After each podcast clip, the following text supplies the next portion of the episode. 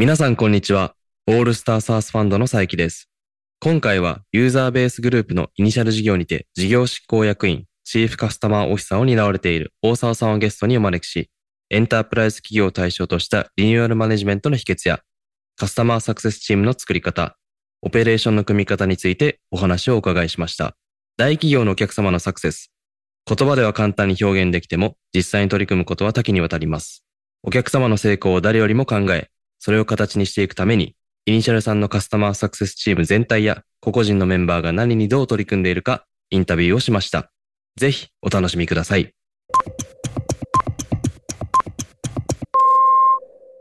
今回のポッドキャストですが、イニシャルでチーフカスタマーオフィサーを務めていらっしゃいます大沢さんにゲストとして参加いただいてですね、リニューアルマネジメントについてお話をお伺いしていきたいと思っています。で、今回、ポッドキャストを収録した背景なんですけれども、昨今、より効率的なグロースが求められているかなと思っていますと、で新規でお客様を獲得するだけではなくて、既存のお客様の NRR を向上させること、NRR を向上させる中でも、単価の大きいお客様のまあアップセル、クロスセル、エクスパンションを図っていくことが大事なのではないかなというふうに思っていますので、お客様のこうサクセスと自社の収益最大化を目指す上で、イニシャルさんがやられていることを深掘っていきたいなと思っています。ではまずは大沢さん自己紹介をぜひお願いいたします。はじめまして、ユーザーベースの大沢と申します。先ほどご紹介にあったように、チーフカスタマーオフィサー、まあ、CCO って言われてるようなやつですね、をイニシャル事業の中でやらせてもらっているという形です。もともとは総合商社におりまして、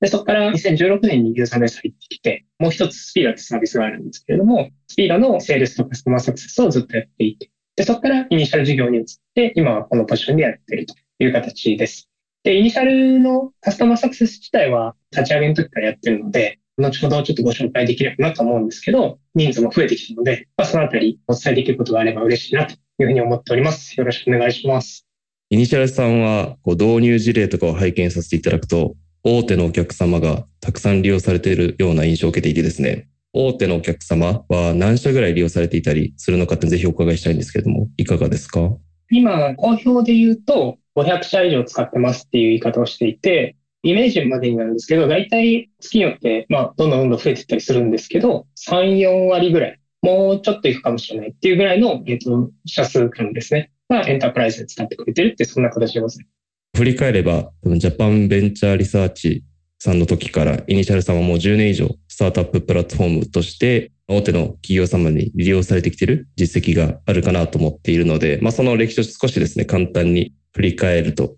いいかなと思っていてですね、こう定義されているエンタープライズとか大企業とかの区分で、リニューアルマネジメントみたいなのを本格的に行ったのはいつなのかっていうのをぜひお伺いしたいんですけど。イニシャルってもともとアントレペディアってサービスでして、で、そのサービスリリースは2011年ですね。結構長いサービスではあるんですけども、ユーザーベースとしてリニューアルマネジメントし始めたみたいなところで言うと、2020年、僕が入ったぐらいの時からやっているという形です。なので、そういう意味で言うと、ちょうど3年経つぐらいですね。当時のこう体制だったり、初めてそういった本格的にリニューアルをしていく時の相対していたお客様の規模感だったりをぜひお伺いしたいんですけど、その時ってどんなご状況だったんですか？当時は、ユーザー数がどんどんどんどん増えていってるよねと。で、もともと投資家、まあ、イニシャルってサービスご存知の方いらっしゃるかもしれないんですけど、スタートアップの情報プラットフォームという形なので、まあ、投資家の方々がよく使って具体的に言うと VC とか、事業会社の中でも M&A でたまにスタートアップ関わってくるみたいな人とかが使ってるケースが多くて、リテラシーというか、その、今まで投資実行やってきた方が使ってるケースが多くて、ほとんどリニューアルマネジメントにいらなかったんですけど、まあ、そこがだんだん幅が広がってくると、スタートアップってなんだっけみたいな層が現れて、そこの部分がサポートが必要だよねというところが最初のきっかけにはなってます。イニシャルさんの中でもエンタープライズとか大手のお客様って様々いらっしゃって、で、いろいろ区分を整理されながら、社内の体制だったり、カスタマーサクセスのアプローチの方法だったり、戦略の作り方だったりを考えられているかなと思うんですけれども、エンタープライズの区分ってどういった形でイメージとして整理されていたりするんですか？まあ、ざっくり言うと、上場企業でかつ数千人以上の従業員数を誇っているような、そんな企業群をまずはエンタープライズとして僕らも認識しているっていう感じが一番最初ですかね。業界別とかでも CS チームの皆様が相対するエンタープライズの企業様のそれぞれのチームでアプローチするチーム作りとかを考える上でですね、体制を分けていたりするのかっていうのをぜひお伺いしたいんですが、こう業界別で体制とかも分けていたりするんですか？今の賃体制で言うと、まだ分けてないですね。今、メンバー全体で8人いるんですけれども、全員が職務内容としてはほぼ一緒ですね。リニューアルマネジメントももちろんするし、最初はオンボーディングから始まって、ロイヤリティマネジメントとか、もしくはリテンション、契約継続みたいなところもやりますし、まあ、全部やってるような形なので、まあ、そういう意味で言うと、総合職的な働き方をしてる人がうちのメンバーにはいるかなっていう感じがします。今 CS メンバーって何名いらっしゃるんですか？今はですね、僕入れて8人。で、僕除けば7人っていう体制です。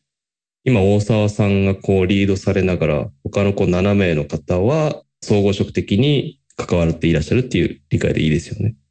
そうですね。もう少しわかりやすく言うと、僕ら目標値を、まあ、OKR って形があるんですけど、目標値をそれぞれ四半期ごとに設定していて、まあ、それが大体5、6ぐらいあるんですね。その5、6の目標をそれぞれオーナーを振っていて、オーナーの部分は自分でマネージしてねという形で、全体マネージは僕の方にありますという形で今動かしているので、まあ、それぞれですね、例えばグロス担当する人がいたりとか、オンボーディングを頑張ってやろうっていう人がいたりとか、オーナーは決まってるんですけど、まあ、じゃあ実際に動かそうっていう形でリソース張るのはまあ全員で張っていく。でそんな今体制になってるって感じです。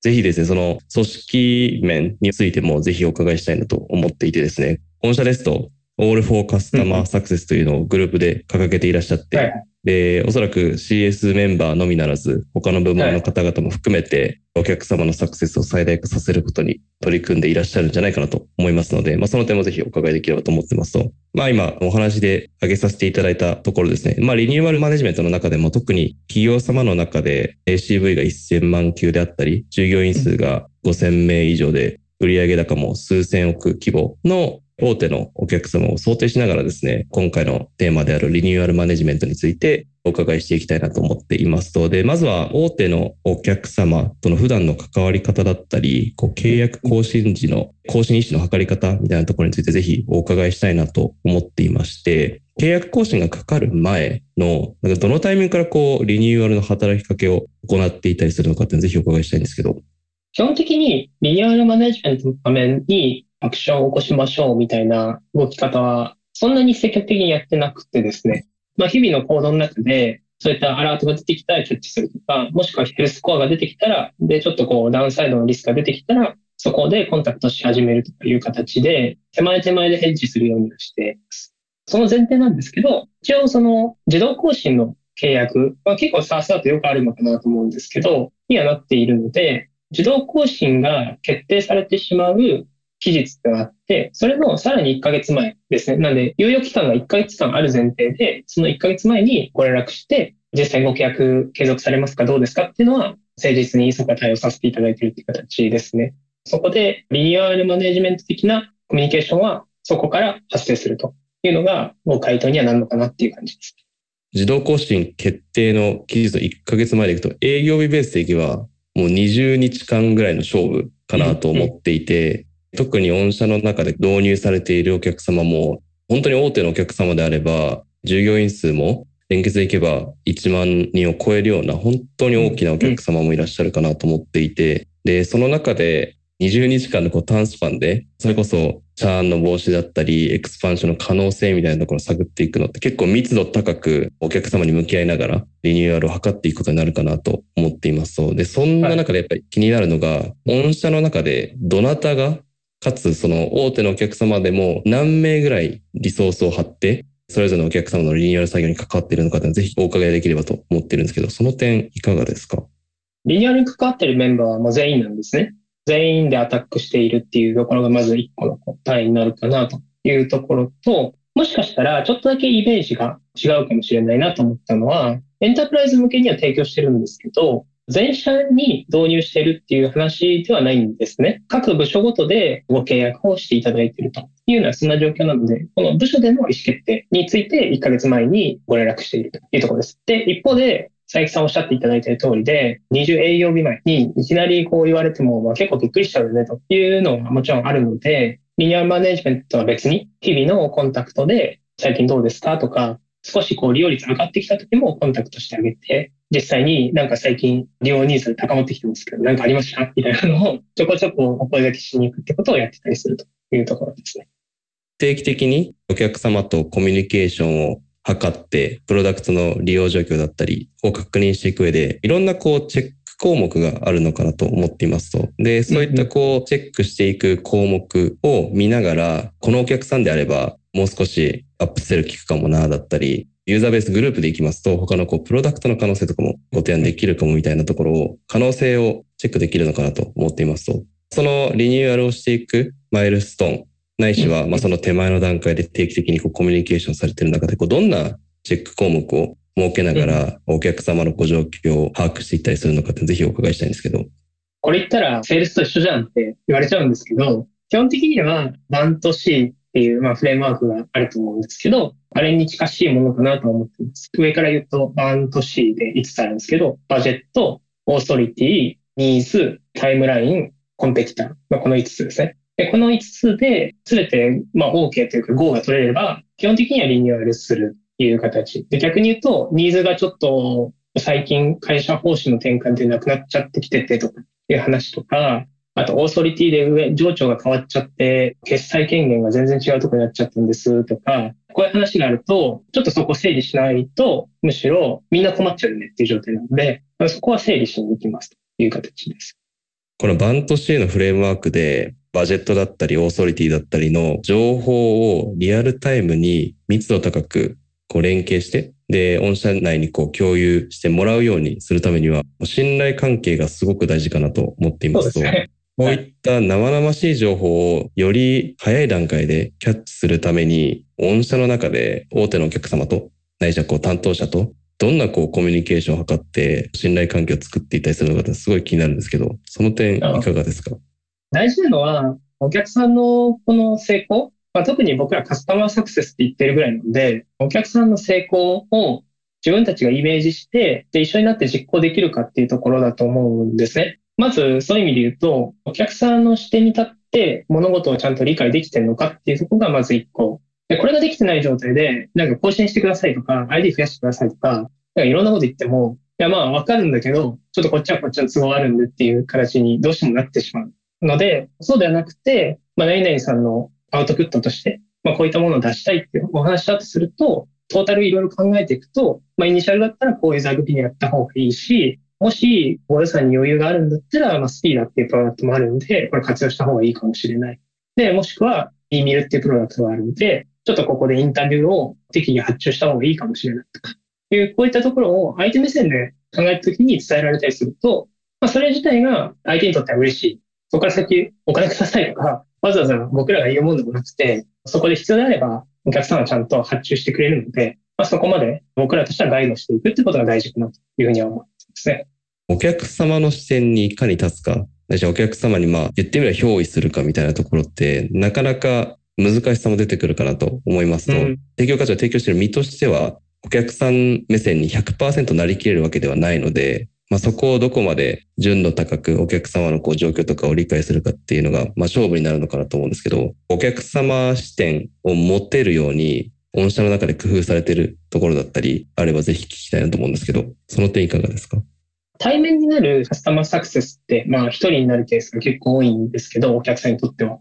そっちの方がやっぱコミュニケーションしやすいとかあるので、まあそれはそれでいいと思ってるんですけど、その後ろに今7人、8人のカスタマーサクセスが、まあ、待機してるっていう強みを生かさないと意味ないなと思ってるので、もし、その対面のカスタマーサクセスやってるメンバーが悩んだ時は、まあ、毎朝朝会やってるんですけど、そこで集合して、あ、こう、こういうことが起きてて、なんかこういうのって当てられないかな、みたいなところを、まあ、みんなで考える。で、もともとユーザーだったメンバーもイニシャルの中にいたりするので、そこも全リソースを駆使しながら、何だったらギブできるんだみたいなところが僕らの強みかなと思ってたりします。なので、そこでブラッシュアップしたものをお返ししていくというところと、もう一個はマインドとしてって話なんですけど、やっぱり最初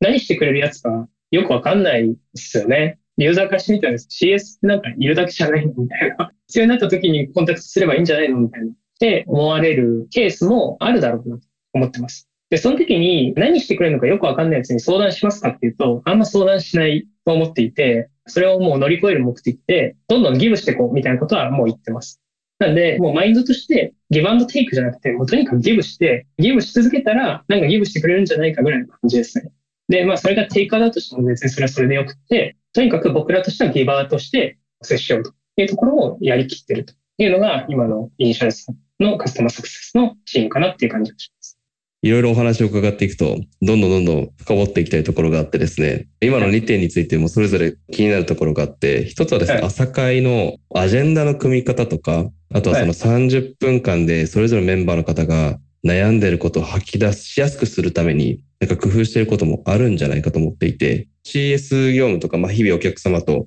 相対していて、で、かつこう、暴殺をされていると、CS の皆様がご自身の業務を振り返って、自分自身にある悩みとか、お客様のサクセスをしていく上で、やっていかないといけない課題がどういうものなのかっていうところを整理したりする時間もなかったりするのかなと思うんですね。で、それがないと、なかなか本当に起こっていることとか、悩みとして共有するべきものがなかなかこう整理されずに、チームの皆さんにこうシェアできないっていう、まあ、状況もあったりするのかなと、まあ思った時に、なるべくこう朝会でそういったこう悩みとかを吐き出しやすい環境を整えるというのも大事かなと思っていますと、なのでご質問としては、朝会で集合してこう皆さんが悩みを共有するためにこう工夫していることだったりがあればぜひ聞きたいなと思ってるんですけど、いかがですか？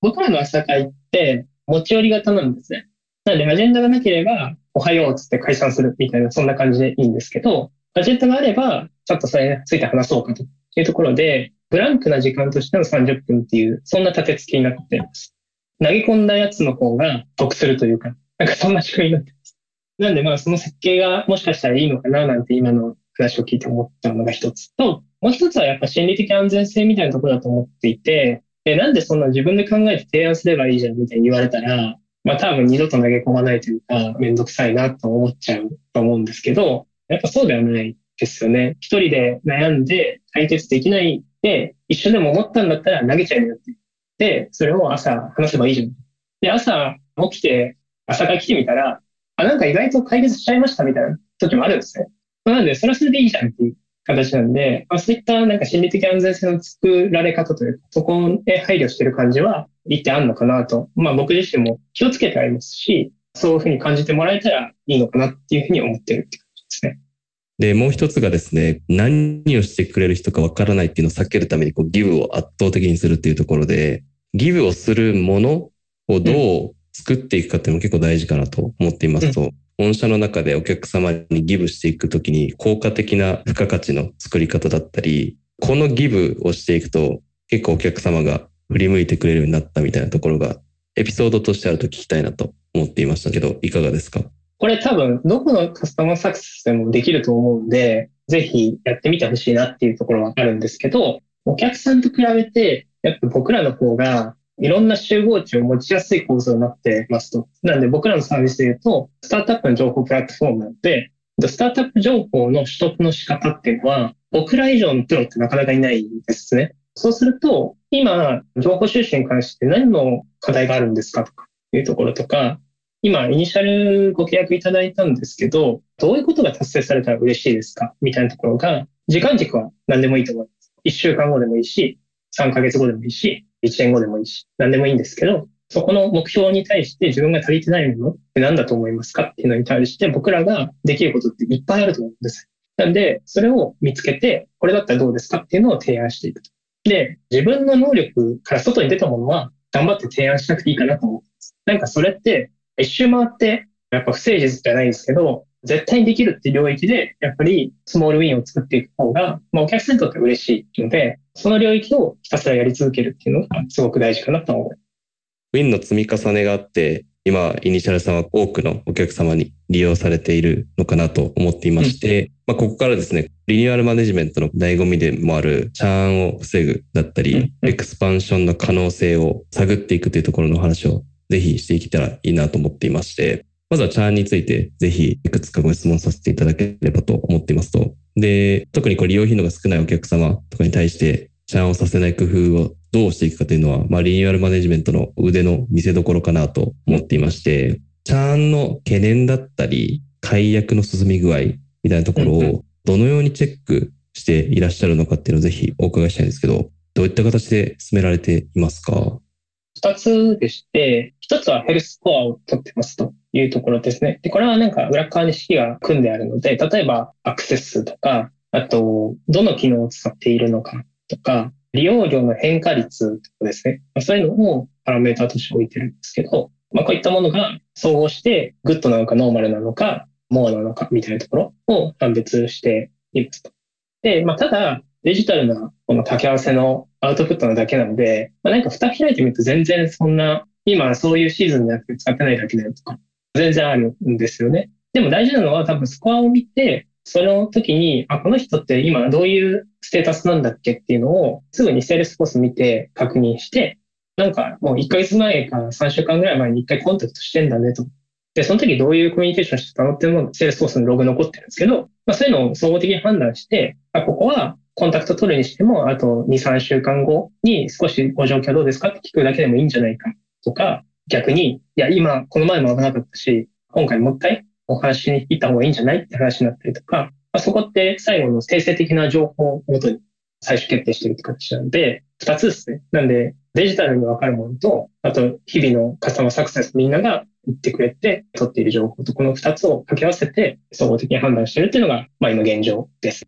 セールスフォースの情報をチェックするっていうのは、もうすでにカスタマーサクセスチームの中で、もうカルチャーとして出来上がってるものなのか、あるいはその朝会でもいいんですけど、こう振り返りをする会みたいなのを設けてチェックする機会をこう仕組み的に設けているのかでいくと、どんな形でチェックの形を取られてるんですか？それで言うともう仕組み化しちゃってます。セールスフォースの中にそれ用のボックスというか、オブジェクトを用意してあげて、面談が終わったら必ずそれを入れるっていう。で、入れてなかったら、面談日が過去日付なのに空欄みたいな形になるので、これ書こうっていうのをすぐ言ったりするって感じですね。で、こう使いこなせてないお客様みたいなのが、ヘルススコアを見て分かったりだとか、あるいはその、ヘルススコアを見て使っているけれども、例えば満足をしていないお客様とかってこういらっしゃるのかなと思っていて、で、まあ最終的なゴールとしては、少なくともプロダクトを使いこなせるようになっていただくというのが、チャーン防止においてはゴールかなと思っていまして、リニューアルマネジメントの期間でもいいですし、その前のタイミングでもいいんですけど、どんなアプローチだったり、働きかけをしながら利用頻度の増やし方を工夫されていたりするのかっていうのをぜひお伺いしたいです。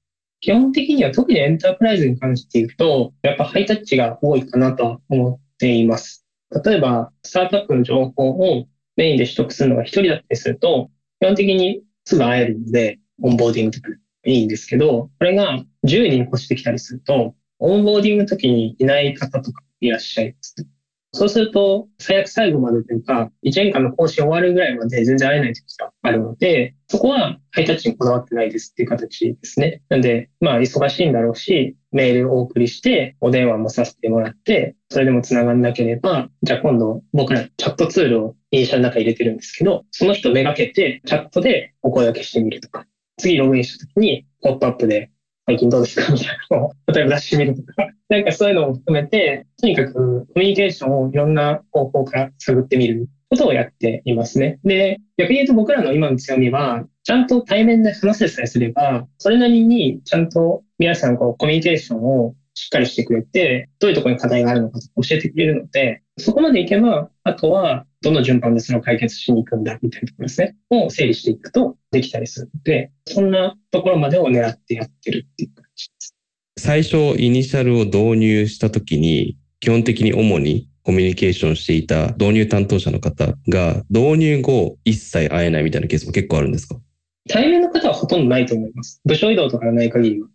最悪1年間の更新まで会えない方で、で、特に本社のプロダクトのリニューアルをする上では重要な方みたいな時に、少なくとも他の導入企業の中で、他の抑えるべき人がどういう人だったりするのかだったり、意思決定をまあ優位に進めていく上で、会いたいけど会えない人を、そういったケースになった時に、他に代替手段として、少なくともこの主要人物だけは押さえておくみたいなところがあればぜひ聞きたいなと思っていて、大企業の中でプロダクトを導入していくとなると、相対してコミュニケーションさせていただいている方だけではなくて、他のステークホルダーも考慮しながら、次年度の更新とかエクスパンションとかチャーンの防止とかをしていくと思うんですけれども、会えない人に会えないってなった時に、そこをどう乗り越えるかみたいなところが結構チャレンジングかなと思っていて、そのチャレンジに対して御社の中でやっていることとか工夫されていることがあれば聞きたいなと思っていました。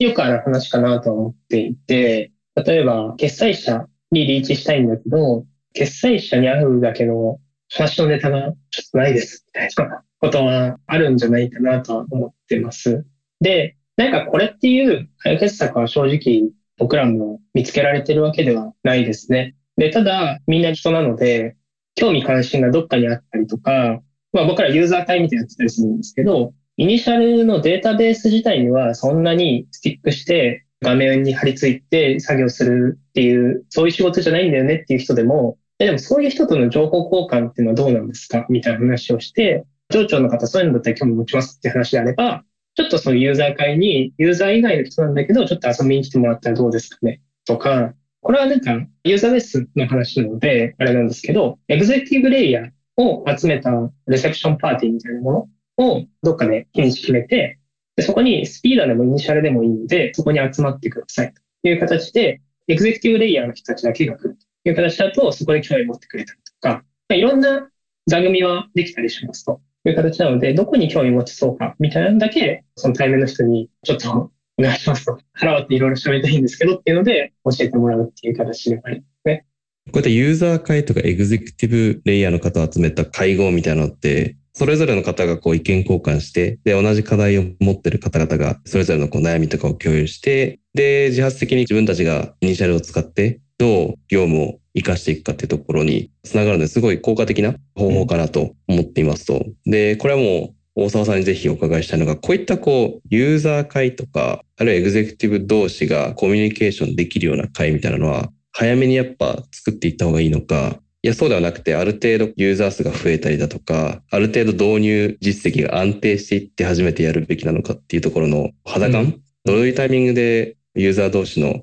つながりだったり、会を開いていくべきかみたいなところの裸をぜひお伺いしたいんですけども、大沢さん的にはお考えとしてどのようなご意見をお持ちですか？これを聞いてくださってる皆さんのご意見も聞きたいなと思っているとこですが、どっちの意見もまあ正しいかなと思ってます。早めにやれるんだったらやっちゃった方がいいよと。なんで、そういったネットワークも含めて、うちのサービスの価値にもなってくるよねと。ユーザー同士で教え合うみたいな文化が作れてるよねみたいなのを知らせるんだったら早くやった方がいいよねっていう一方で、コミュニティって全部そうだと思うんですけど、行けてないコミュニティって次行きたいかって思うと、まあ、結構怪しいよねっていうところもあるので、ちゃんとコミュニティを回せるというか、そういったものを、いい体験を作れる体制が作れるんだったら、やったらいいんじゃないっていう、そこをちょっと待った方がいいんじゃないっていう意見もあったりします。どっちも正しいなと思うし、私的にはやや後者なんですけど、やっぱり体験が悪いと、イニシャルのブランドとか、ユーザーベースのブランドにも響くみたいなでそれは良くないなと思うので、それをやるぐらいだったら、ちゃんと一対一で喋っていった方がいいっていうところですね。最近だとユーザー会を開くだったり、エグゼクティブの会合を設けてやっていくノウハウとかも世の中に出ているのかなと思うんですけれども、まあそれを見てですね、施策としてやってみようっていう形でチャレンジすることもあるのかなと思う一方で、今のこうブランド既存とか、あとはコミュニティを継続的に運用できない場合にはやるべきじゃないっていうのは結構大事な着眼点かなと思ったので、すごい参考になりました。ありがとうございます。そういったコミュニティを回していく専任の方とかって、御社の中でいらっしゃったりするんですか？僕らは結構ラッキーで、ご存知かわからないんですけど、ユーザーベースのマーケティングの舞台って、まあ、非常にそういう体験設計みたいなものを作るのに長けているメンバーが多いんですね。なんで、彼らのリソースも借りながら、そこら辺を設計できたっていうところで、継続もできる、改善もできるっていう、そういう体制をいち早く作れたっていうのは、我々はラッキーだったなと思っています。まあ、そこが今続けられている大きな一因だなと思っているというところと、まあ、あとはトップの意思決定ですね。事業 CEO がやっぱやると決めたものであれば、みんな全振りできるというか、ここら辺なんか途中なくなるんじゃないかな、みたいなことも思わずに最後まで突っ走っていけるので、意思決定があると、まあみんなやりやすいんじゃないかっていう、この二つの組み合わせがすごい良かったんじゃないかなと思いますね。そういったこうユーザー会とかをしていく中で、ユーザーの方がこうもっとプロダクトこういうふうに進化していくといいなだったりの開発要望だったり、機能の依頼みたいなところも多くなってくるのかなと思っていてですね、特に大手のお客様だと導入していくときもそうですし、あるいはその利活用を促進していく上でも、もっとこういった機能だったり、仕様だったり、充実するといいみたいなところってもう日々出てくるところかなと思っていて、でそこでこう大事になってくるのが CS の方と、ま、プロダクトチームの連携かなと思っていますと、で、お伺いしたいのが、御社の中でプロダクトチームの方とどれぐらいの頻度で会話されていたりするのかっていうところだったり、あるいはこう戦略的にこう重要度の高い、かつ緊急度も高い機能を実装していくときに、どんな形でこうディスカッションを進めながら開発とリリースに着手されているのかっていうのもぜひお伺いしたいので、その点お聞かせいただけると幸いです。プロダクトチームの CS は仲がいいっていうのもあるんですけど、最低週2ぐらいの話している。多いと週4ぐらいの話してるっていう形です。っていうぐらい、今はすごい密にコミュニケーションをして、もう本当に今日あった職場でこういうところで、こういう機能がめちゃめちゃ役に立つって言ってもらえたよみたいなところを、ただ単にフィードバックするケースもあれば、やっぱここの表示スピードって少し遅くないみたいなところをフィードバックして、やっぱそうなんですね、みたいな。確かに数字上ちょっと遅いっすね、みたいなところを言ってもらって、でそこをチューニングしていくとか。だからこういうのはお互いのテスト揃ってると、まあ、すごいやりやすいので、いいですとていうところですね。なんで、もし週4回も話すことあるのかって思うかもしれないんですけど、意外とあるので、やってみていいかな。で、僕らカスタマーサクセスの商談って、機密性の高いというか、コンフィデンシャル性が高いものみたいなのは除くんですけど、基本的にオンボーディングとか、2回目商談とかいうところに、プロダクトチームを同じように参戦してもらって、一緒に商談をどういうことやりたいのか聞くっていうのはやってたりするんですね。これはフルオープンでやってるんで、そのあたりとかは、プロダクトチームもユーザーの目線感、そして、あ、こういうところが大事なんだな、みたいなのは理解できてきたかなというような感じはします。緊急性と重要性が高いものですかね。そこについて言うと、意思決定は私ないしは CPO がするケースがほとんどですね。例えばここの機能がめちゃめちゃ遅くなっちゃって、ユーザーへの影響度が高いようなバグが起きてますで、今のスケジュールを変更して、こっちを直した方がいいんじゃないかという話であれば、基本的にお客さんの体験に関わるとこなんで、もう今すぐやりましょうっていう形で意思決定して動かすっていうところです。で、全体のプロダクトの進捗について、もっとこっちを先に開発した方がいいんじゃないかとか、いう話が出てくると、そこは CPO がいるんですけど、彼の役割で、あ、じゃあそれ家書いてやりましょう。みたいなのを決めてってやってるという形。ユーザーの生々しい情報をいかにリアルタイムにプロダクトの方がキャッチするかというところがキーなのかなというふうに今のお話を伺って思いました。大手のお客様で要望として出てくるものってとてもプライオリティの高いものとして判断されるものもあれば今のタイミングだとそんなに自由度高くない雲っていうところはあるのかなと思っていますと、とはいえ大手のお客様なので、細かい仕様を変更するだったり、プライオリティの高くないものでも、ここ対応していかないと結構信用に深く影響するようなものがあったりもするのかなと思っていて、ここのバランスの取り方、要はどの機能を優先的に開発して対応していくのかだったり、対応できない機能をどうカスタマーサクセスが対応していくのかっていうところのバランスを取るところが結構大事かなと思っていて、機能開発できない、優先順位を下げざるを得ないところ、でも重要なお客様がどうしてもここ作ってくれないと苦しいな、みたいなところの声が上がった時に CS の方がどこまでハイタッチにケアをしていて、で、その時にどんなこう工夫をしてお客様がそういった機能を開発されてないところの不安を払拭できるような工夫をされているのかっていうところをお伺いできればと思うんですけれども、どんな工夫をそういったシチュエーションの時にされていたりしますか？プロダクトでできないことっていうのは、どこまでやってってもありますと。なんで、それに対して、こういうことやりたいんだよねっていう要望が来て、できませんというのは起きるんですね。これは起きてしょうがないかなと思ってます。で、そうなった時に考えることは、その作業自体が本当に必要なものなのか？で、他のデータで代替できるものはもう絶対ないのみたいなところ？で、もし代替できるものがあるんであれば、その代替手段を含めて一緒にどうですかね、こっちの方向でっていう検討をするというところです。で、これがプロダクトに反映されるかどうかっていうと、やっぱり個別具体の事象が違うシチュエーションでも起きるというのが確認されると、これはプロダクトに反映した方がいいっていう話ですし、もう本当にピンポイントでそこだけニーズであれば、まあ、これは今回 CS 側で代替手段が悪くないかとか、もしくはこっちで他にできることあるのかとか、いうところを全部検討した上で、ちゃんとコミュニケーションして解決するっていうところの2パターンかなと思います。うんうんうん、その他、大手のお客様に相対して、こう、チャンをさせないために、大沢さんの方で工夫されてることってあったりされますか？まあ、いろんなことやってるんですけど、飛び道具が一番いいですみたいな結論ってあんまなくて、やっぱりお客さんのやりたいことをちゃんと自分が理解できてるかどうか、これが一番大事かなと思ってます。それを間違って理解してると、何提案しても間違ってるんで、多分成功しないですね。ちゃんと認識して、ちゃんと理解してあげて、それに対して何ができるかを真摯に考えて提案していくっていう、まあ、これが一番実はやっていくです。で、エンタープライズのお客さんの話で言うと、その会社がイニシャルと関わったことによって、どれぐらいこうワクワクできる人が増えたのかとか、まあ、会社としてワクワクする方向に進めたのかとか、なんかポジティブな方に進めたのかみたいなところは気にしてはいます。今対面の何々イノベーション部みたいなところで使ってくれてるけど、ま、他の事業部でもう少し使えたら、もっと加速していろんなことが出来上がるんじゃないかとか、っていうのは、この会社の社員上に僕は考えるっていう。で、僕こういうふうに思ったんですけど、どうだと思いますかっていう話をして、いや、大沢さんちょっと、うちの社員みたいだね、みたいな言われたら勝ちっていう、そういう感じですね。そこまでやっぱり自分としては、なんかの縁でこうやって関わらせてもらってるので、そこで最大限お返ししていくっていうことを、やっぱ頭の片隅にどっかでやっぱ考えて行動していくっていうのが、別に相手に伝えなかったとしても、多分伝わるものかなというふうに思ってます。すごいですね。そこまで前のめりに、それぞれのお客様のことを考えて、大沢さんがメンバーの方に提案したりされてるって結構びっくりしました。そういう意味でいくと、お客様のリアルな情報収集する上で、なんか日課にしていることだったり、習慣的にやってることってあったりされますか？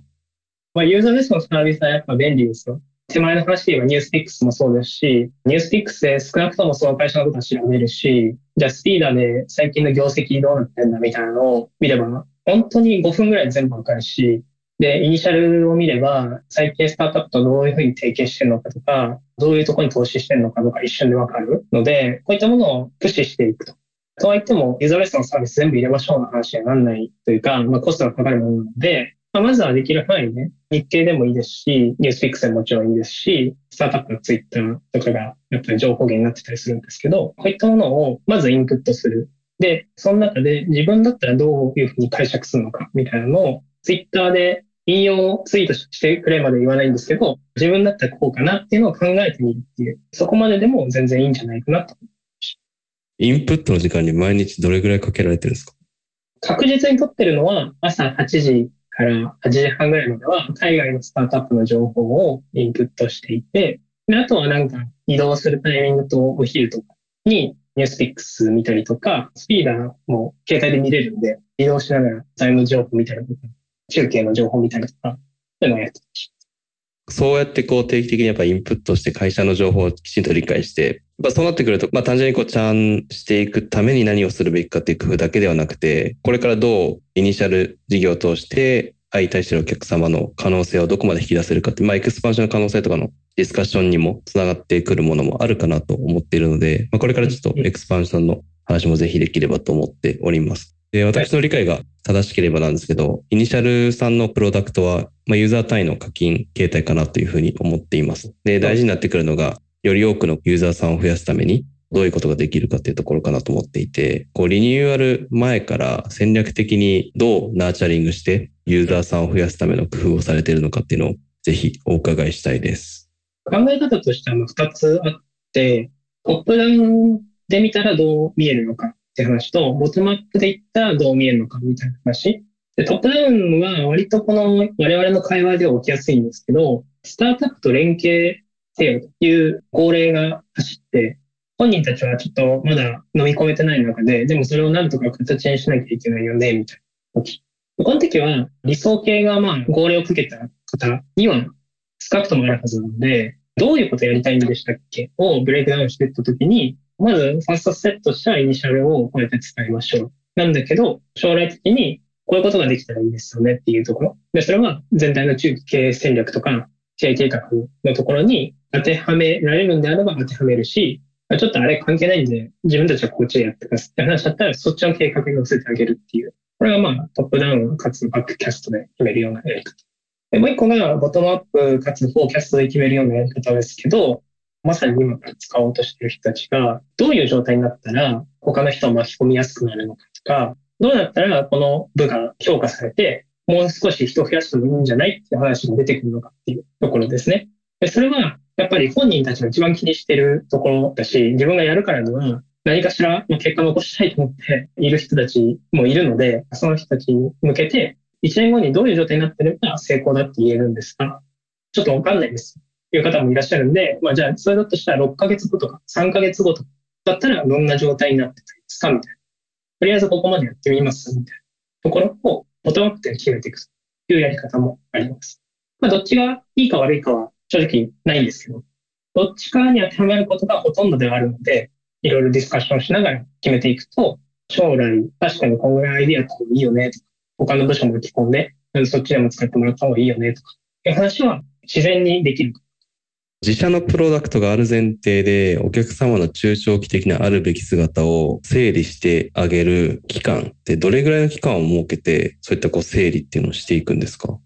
結構人によります。もう最初からバチバチに決めて、僕らこう行きたいんでっていうことを言う人本当に1時間ぐらいで全部決められます。で、まあその人はその人で結構レアではあるんですけど、すごいです。で、一方で、さっきみたいにスタートアップと連携せよみたいだけ言われてる人って、それなりに、まずどういうフィールドの人たちと接するべきなんだろうみたいなとまあ、悩まれるケースも多いので、そこに関しては、ケースバイケースですね。じゃあちょっと1週間ぐらい時間取ってみますかって人もいれば、1ヶ月後に少しお話ししましょうかとかいうところを決めたりとか、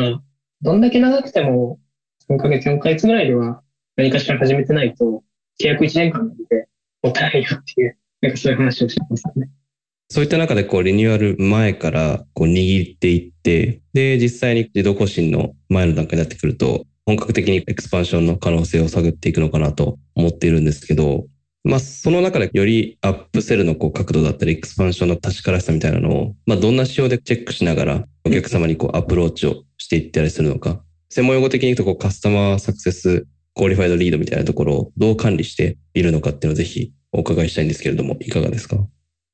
あんまりすごいカチカチとはやってないです。大前提として。で、まあ結果的にアップセル生まれる人ってこういう人だよね、みたいな話で言うと、圧倒的なキーマンが先方の中にいる、推進者がいるとか、対面の方と決済者の方と通通で喋る関係値を作れているっていう状態だとか、先ほどお話した通りで、将来のこう目標に対しての設計が割としっかり描けてる方が前向きな話が結構多いので、まあその中でイニシャルもし人数増えたらよろしくお願いしますねっていう話は常にしていて、まあ向こうも別になんか営業されてる感じもしなくて、もし人数増えたらそこは前向きに検討しますっていう形ではあるので、すごい管理してるわけじゃないですけど、あえて言うならそういった条件かなっていう感じですね。イニシャルさん側からキーマンを作りに行くみたいなことってあったりもするんですか？ありますあります。スタートアップとの連携、セッション、投資とかこういったもの、関連を持つみたいなところをやったことがない人もそれなりにいるので、やんなきゃダメだよみたいなことを言うのは簡単なんですけど、それ言ったところでどうしようもないっていう。ただ思いはすごいちゃんとあって、こういううちみたいな会社とスタートアップが連携して、こういうことできたら本当に世の中良くなると思うんだよね、という話はすごい思いがあって、ただやり方わからんので、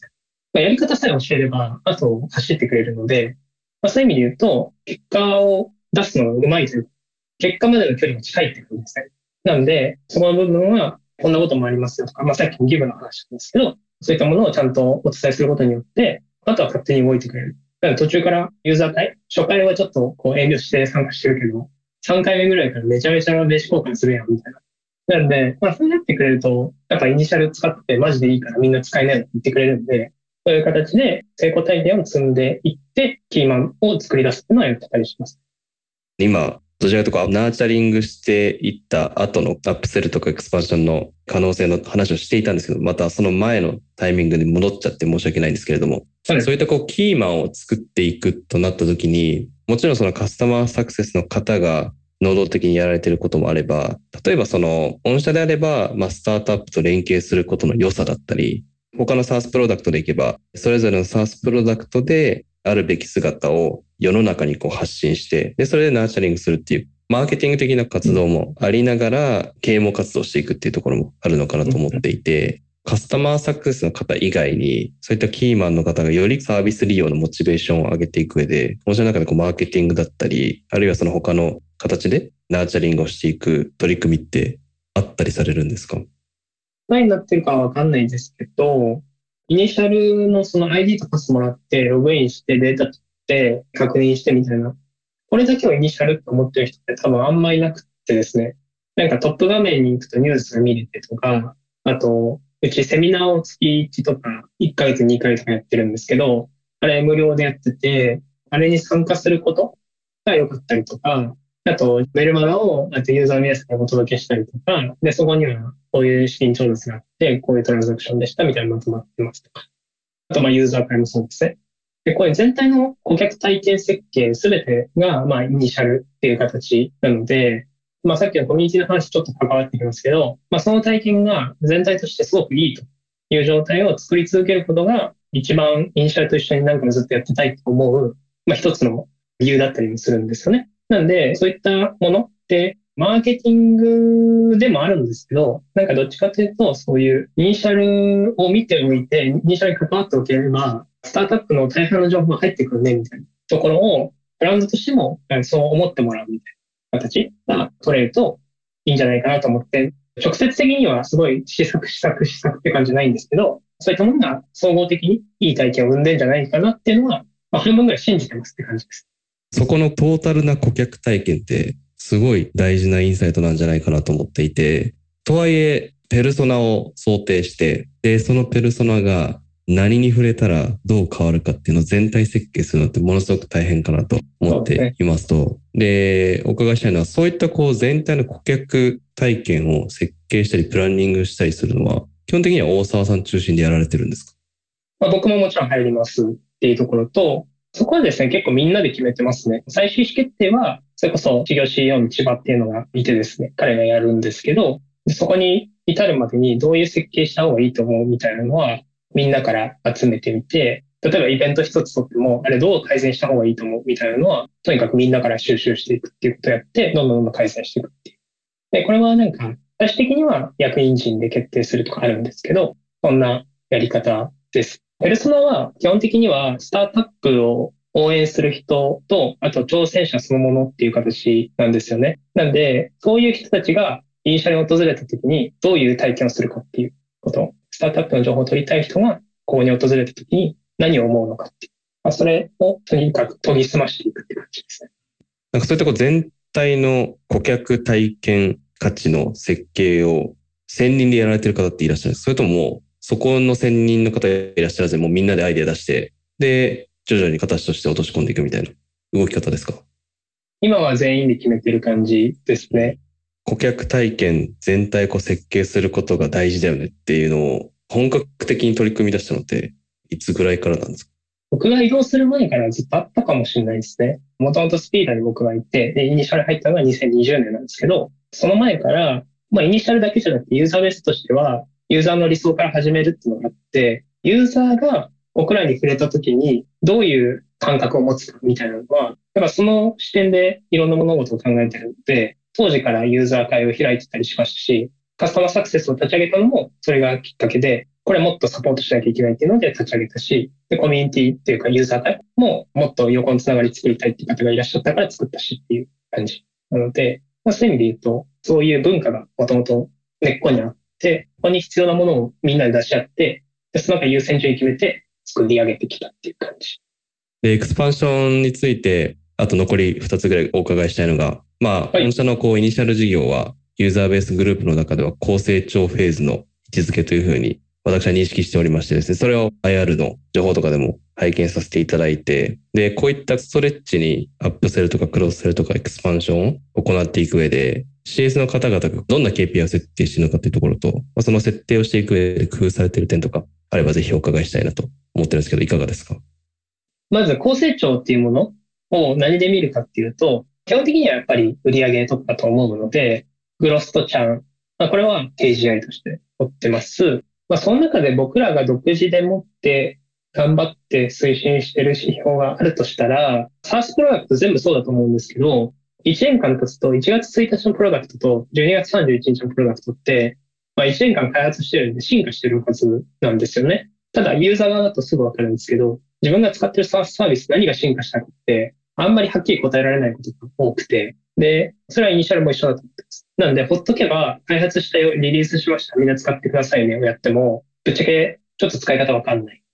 ケースがほとんどじゃないかなって思ってるので、僕らはその浸透率みたいなところを指標にして追ってるんですね。新機能の浸透率ですね。で、例えば最近だとステータス管理っていう機能をリリースしてるんですけど、それをリリースしても使う人が現れなかったら、なんか作っただけなんで、それを浸透させに行く。こういうふうにやったら使えますよ。何々さんってこういうニーズなかったでしたっけ？ああります？あ、じゃあそういう使ってみてやってみませんかそうすると、あ、めっちゃいいですねっていうケースと、あ、ちょっとこの機能のままだと使わないっすってケースと、まあ出てくるんですね。なのでこれが面白いなと思うんですけど、これを掲げることによって、プロダクトのブラッシュアップができて、で、さらにいいものができて、そうするとさらに使う人が現れて、っていうので、ようやく浸透していくっていう形なので、それを僕らとして独自を追ってるって感じです。こういうとこエクスパンションを大手のお客様に働きかけていく上で、その他、小沢さんの方で工夫されている点だったりがあれば、ぜひお伺いしたいなと思うんですけど、いかがですか？抽象度を高くしちゃったら申し訳ないんですけど、イニシャルを売ってるわけじゃないですよね、僕ら。イニシャルを使ったことによって成功できるもの、成功体験そのものを提供したいと思ってるんで、まあ、枠にとらわれず提案していくのはすごい大事だなと。結局、このイニシャル使い回すことがゴールなんでしたっけみたいな話すると、そんなことはないですってこと人が多分ほとんどなんですけど、じゃあ何したいんでしたっけっていう。もっとこういうのやりたくないですか隣の部署の何々さんって何したいんですか、まあ、こういう話をどんどんどんどん自分から広げていくことが、結果的に信頼される一つのきっかけだったりするし、その結果、もしいいと思ってもらえたら、エクスパンションというか、アイディア増やしてもらったりされるので、まあ、その視座でやるっていうのがすごい大事かなと思ってますね。イニシャルを通してお客様のゴールだったり、あるべき姿を実現していく、まあ、そういったこう可能性だったり、道筋を示していくことが大事というお話があったと思うので、まあ、ここから組織の話もぜひお伺いできればと思っているんで、そういったことができる人材ってどういう方だったりなのかとか、御社の中でカスタマーサクセスを最大化する組織のあり方ってどんな工夫をされているのかみたいなところもぜひお伺いできればと思いますと。で、今のおっしゃっていただいたお話に紐づけて、イニシャルを通して最高のこうサクセスを実現させられるような。で、今回のこうテーマでいくとリニューアルマネジメントなので、まあ最高のリニューアルをさせられるような人材の方がもしいるとしたら、そういった方のこう特徴ってどんなものなのかっていうのをぜひ大沢さんにお伺いしたいんですけれども、どんな特徴があると、そういったこうお客様のサクセス最大化が実現できると思いますか？カスタマーサクセスっていう職種って、コーチングに近いなと思っていて、相手がやりたいことに合わせて提案していかないと、また外れになってしまうので、一つは、なんか限定思考みたいなところかなと思っていて、そもそも何をしたいんでしたっけ？ってところを突き詰められる人。で、なんか、曖昧さを残さないというか、あ、今言った話もう一個だけ聞いてもいいですかっていうので、それってこういうことですか？それともこっちですか？みたいなのを、ちゃんと切り分けて進める人は、やっぱりいいなと思いますね。で、一方で、コーチングって、それやりつつも、未来を示すんで、将来どういうふうになりたいんですか？みたいな。話を持っていける人？で、なければ、一つの案として私はこういうふうに思ったんですけど、どう思いますか？みたいなことはちゃんと言えるっていう、その未来思考的な発想ができる人ですね。原点思考と未来思考二つあって、で、そうすると、その間の部分を埋めるって作業が発生するんですけど、これを提案する人は山ほど世の中います。なんですけど、その提案した後に逃げない人っていうのは結構大事だなと思います。で、提案した内容を、あれはちょっとあの時だから言えたんですけど、ちょっと違うんですみたいな言われたら、じゃあ最初から提案しないでよみたいな感じになっちゃうので、まあ、もし提案するんだとしたらちゃんと提案するっていう。で、そこを大沢さんのやった通りにやってみたら、すごい最近いい感じですみたいな。やりましたねっていう。で、なんかうまくいかないですよって言ったら、なんでうまくいかないんですかってそこはちゃんと聞いて、また再度提案していく。まあ、この活動がすごい大事なので、この3つの能力はあるといいかなっていうふうに思います。我々もバリューの中で信頼のサブスクリプションだったり、チームサクセスっていうバリューを持っていてですね、コーチングの考え方ってすごい今大事だなと思って、まさに未来と今とその間を埋めることを逃げずに徹底にコミットしていくというところを大事にしなきゃなと思ったというところで、まあそういったこう素晴らしいマインドセットだったりスキルセットを持たれている方が御社の中にいらっしゃって、ユニークだなと思うのが、冒頭も触れさせていただきましたけれども、グループでカスタマーサクセスを全社的にやっていくぞっていう、オールフォーカスタマーサクセスっていうのを掲げられているので、うん、まあ全社としてカスタマーサクセスのプライオリティが高いっていうところと、あるいはそのまあ、サクセスをしていく上で、おそらく CS の方だけではなくて他の部署も巻き込みながらお客様に向き合っていくっていうところをやられているのかなと思っていますと。なので、ご質問としては、カルチャーを高めるために行っていることだったり、CS 以外の方がお客様の成功最大化に向けて、こうなんかコミットしていくエピソードとかがあればぜひ聞きたいなと思うんですけど、いかがですか、うんうん、まず、社内で言ってることとしては、カスタマーサクセスが一番お客さんの解像度が高い状態をとにかく維持し続けようと。まあ、これは基本中の基本というか、CS 以外の人たちがもしお客さんのことをめちゃめちゃ知ってて、CS がわかんないですって言ってたら、それダメだよねっていう。なんで CS が一番お客さんの解像度が高い状態であれっていう、まあそれは大前提ありますというところなんですけど、じゃあイニシャル事業のメンバーであれば、プロダクトのメンバーであっても、デザインのメンバーであっても、採用のメンバーであっても、イニシャルってどういうふうに使われてるんですかとか、イニシャルって何がそんな価値なんですかとか、いうことに対して、まあ、こうこうこういうのがいいって言われていますよっていうのをちゃんと言える状態を常に作っておくっていうのが大事だなと思いますね。もしわかんないんだったら CS に聞いてっていう状態を、これは人間関係ももちろんそうですし、そういう理解度の上でいろんな開発をしたりとか、いろんな採用していくと、やっぱりいいものが出来上がっていくので、なんかそういったところを視座として持つ必要があるねと。そこは気をつけてやってるかなというところですね。視座を持つことって、なるべく高ければ高いほどいいかなと思っているんですけれども、他のこう部署の方々で、なかなかお客様と接点を持つことができない方から見れば、まあ、イニシャルが提供している価値だったり、どういうふうに利活用されているのかっていうところの解像度を高めようと思っても高められないっていうところもあったり、資産の持ち方もそれぞれ人によって変わってきたりもするのかなと思っていて、なんかそこをよりお客様と相対していない部署の方々がよりこう前向きに、そういったこうお客様の解像度高めにいけるような風土作りだったり、働きかけだったりっていうのが何かされてることがあるんじゃないかと思うんですけど、その点でこうされてることってあったりされますか？あります。で、多分すぐできるのが3つ。で、1つは先ほど申し上げた CS の面談に同席する。これが一番楽です。提案内容に対して相手がどう反応したのかとか全部見れるんで、これが一番わかりやすい。で、二つ目が、全社ミーティングをイニシャル事業でやってるんですけど、その中でどういう時に活用してるのかっていう活用事例のお話と、逆で解約しちゃったユーザーの振り返りをしてます。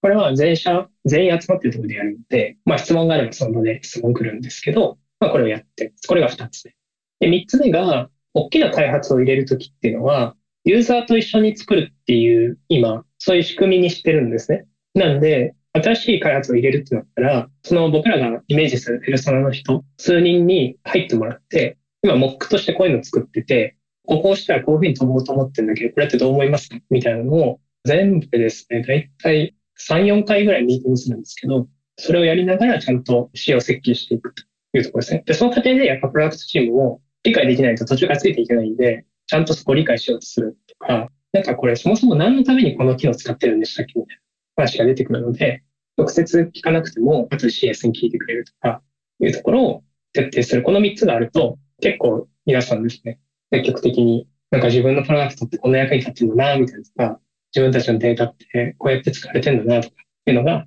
見えるようになるので、で、っていうのがまず大事ですね。CS の方の商談の録画とかも撮ったりするんですか？商談の録画は撮ったり撮らなかったりしますね。撮るときにはお客さんに確認して、ちょっとこれログとして残していいですかっていうのを確認して残す感じです。まあ、残してほしくない方もいらっしゃるので、まあ、その時は全然残さずにやる。CS の方の商談に同席するだったり、自分の中でこう視座を高めていく上で、CS 以外の方がカスタマーサクセスに関する KPI とか目標値とか OKR みたいなのって持っていたりするんですか？持ってます。プロダクトチームと CS が持つ KPI は一緒なので、例えばさっきの浸透率みたいなのも、この機能の浸透をさせるために、ここの開発が必要だから、これを開発してもらってあげようという話をしてたりするので、同じものを持って見てますね。他の、例えば極端な話、人事の方だったり、広報の方だったりが、なんか OKR とかで設定されていたりもあったりするんですか？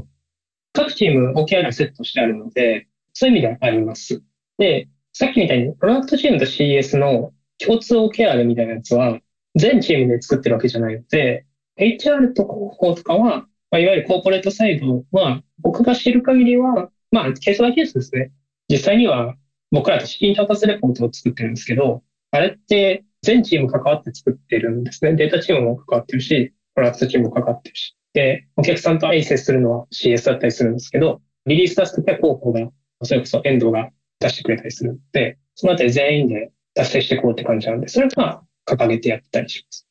全員がお客様と接する機会を設けていたりだとか、お客様の状況を理解できるような仕組みを持たれていて、素晴らしいなと思っていますと。で、最後に、大沢さんご自身のことだったり、リスナーの方にアドバイスしたいことみたいなのをぜひお伺いしてですね、このポッドキャストを締めることができればなと思っていまして、で一つはですね、これまでイニシャルに参画されてからでもいいですし、もともといらっしゃったスピードの時でも構わないんですけれども、大手のお客様向けにこうリニューアルマネジメントされた中で大変だと感じた瞬間だったり、もしそのタイミングに戻れるとしたら、その時の大沢さんにかけてあげたいアドバイスだったり、ここ改善しておけばよかったなっていうところがあればぜひお伺いしたいんですけれども、いかがですかね？やっぱそのプロダクトの枠に縛られない提案をできる人間って最初からいたらもっと面白い提案できたんだろうなっていうのは思いますね。多分今からやる方とかもそうで、例えばなんか一つのプロダクトがあって、それを SARS でサブスクリプションでやると月額いくらです。で、サポートはカスタマーサクセスは一回やって、あとはカスタマーサポートも何かしますみたいな感じじゃなくて、いや、もう本当に御社のせっかくこう関われるんで、ちょっとここを、なんとか僕らやれることをやりたいですという形で、なんかどこまでだったら僕ら関われますかねみたいなところを対等にというか、それでお金を追加でくださいとかじゃなくて、やるんですっていう、そこちょっとなんか他にできないですかねみたいなことを、どんどんどんどん自分から仕掛けに行くっていうのは、すごい面白い活動なので、ぜひやってもらえるといいのかなとは思います。当時の自分にアドバイスみたいな意味じゃないですけど、やってよかったよっていう励ましを与えるんだとしたら、お客さんと接することはめちゃめちゃ楽しいから、もう時間の許す限りどんどん会ってった方がいいよみたいなのは、他のカスタマーサクセスこれから立ち上げるんですって方にはよく伝えてるんですけど、やっぱお客さんしか答えは持ってないんで、お客さんのとこ行かないとっていう、こねっててもしょうがないよっていう感じ。なんで、そこはすごい思いますね。ありがとうございます。お客様にこう会っていって、でこう密にね、会話していくって、どちらかというとこうセールスのイメージが強かったりもするのかなとまあ、勝手ながら思ったりもするところあるんですけど、まあ、そこは関係なく CS としても、あるいはこれから中長期的にお客様と関係を持っていく立場であるならば、なるべく密にこう接していくことが大事っていうところですかね。そうですね。で、最後に、もしリスナーの方にですね、今、エンタープライズの契約更新をやっていかなきゃいけないっていう方が、まあ、リスナーの方いらっしゃって、で、その方に3つアドバイスが言えるとしたら、何を選ぶかみたいなところをぜひお伺いしたいんですけれども。まあ、一つは、先ほど申し上げた通り、とにかくリニューアルマネジメントの前にお客さんの解像度をとにかく高めていくっていうこの活動が何よりも大事。で、それがあって初めてリニューアルマネジメントができるかなと思うので、とにかく今、このお客さんでどういう使い方してて、今月はこんなことやってるよとか、2ヶ月前こんなことやってるよな、みたいなイメージが全然つかない人。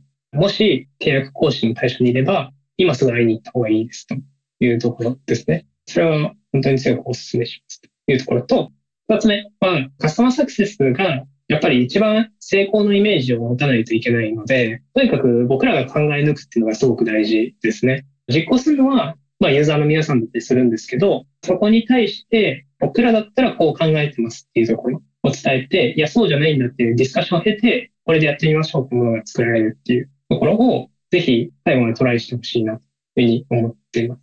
三つ目は、まあ、あえて逆のことをちょっと言ってみようかなと思うんですけど、全契約を解約させないっていうアプローチは間違ってるかなと思っています。っていうのは、お客さんはお客さんのご事情があって、で、いろいろ試した結果、今回は解約するとか、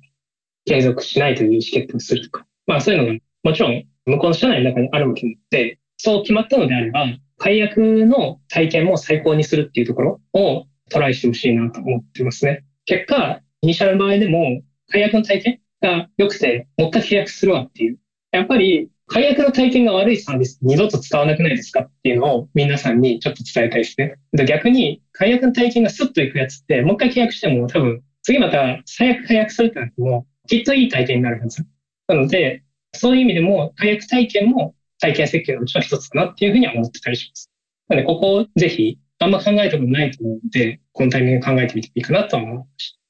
サースはやっぱ導入してから勝負っていうふうに言われることが多いかなと思ってて、でその中でこれまで大沢さんのお話をお伺いして、顧客体験をいかに最高にしていくか、でそこをどこまで突き詰めていくかっていうところが結構キーメッセージとして強く残っていたかなと思うので、もちろんそのお客様によっては継続的に利用いただくお客様もいらっしゃれば、まあそうじゃないお客様もいらっしゃる中でも変わらずぶれない姿勢としてその顧客体験を圧倒的にしていくっていうところを大事にするっていうのが今回ポッドキャストを聞いて、まあ、僕自身も勉強になったところでしたと。というところで、はい、本日はイニシャルでチーフカスタマーオフィサーを担われている大沢さんに参加いただいてですね、ポッドキャストを収録してきました。本日は大沢さんありがとうございました。ありがとうございました。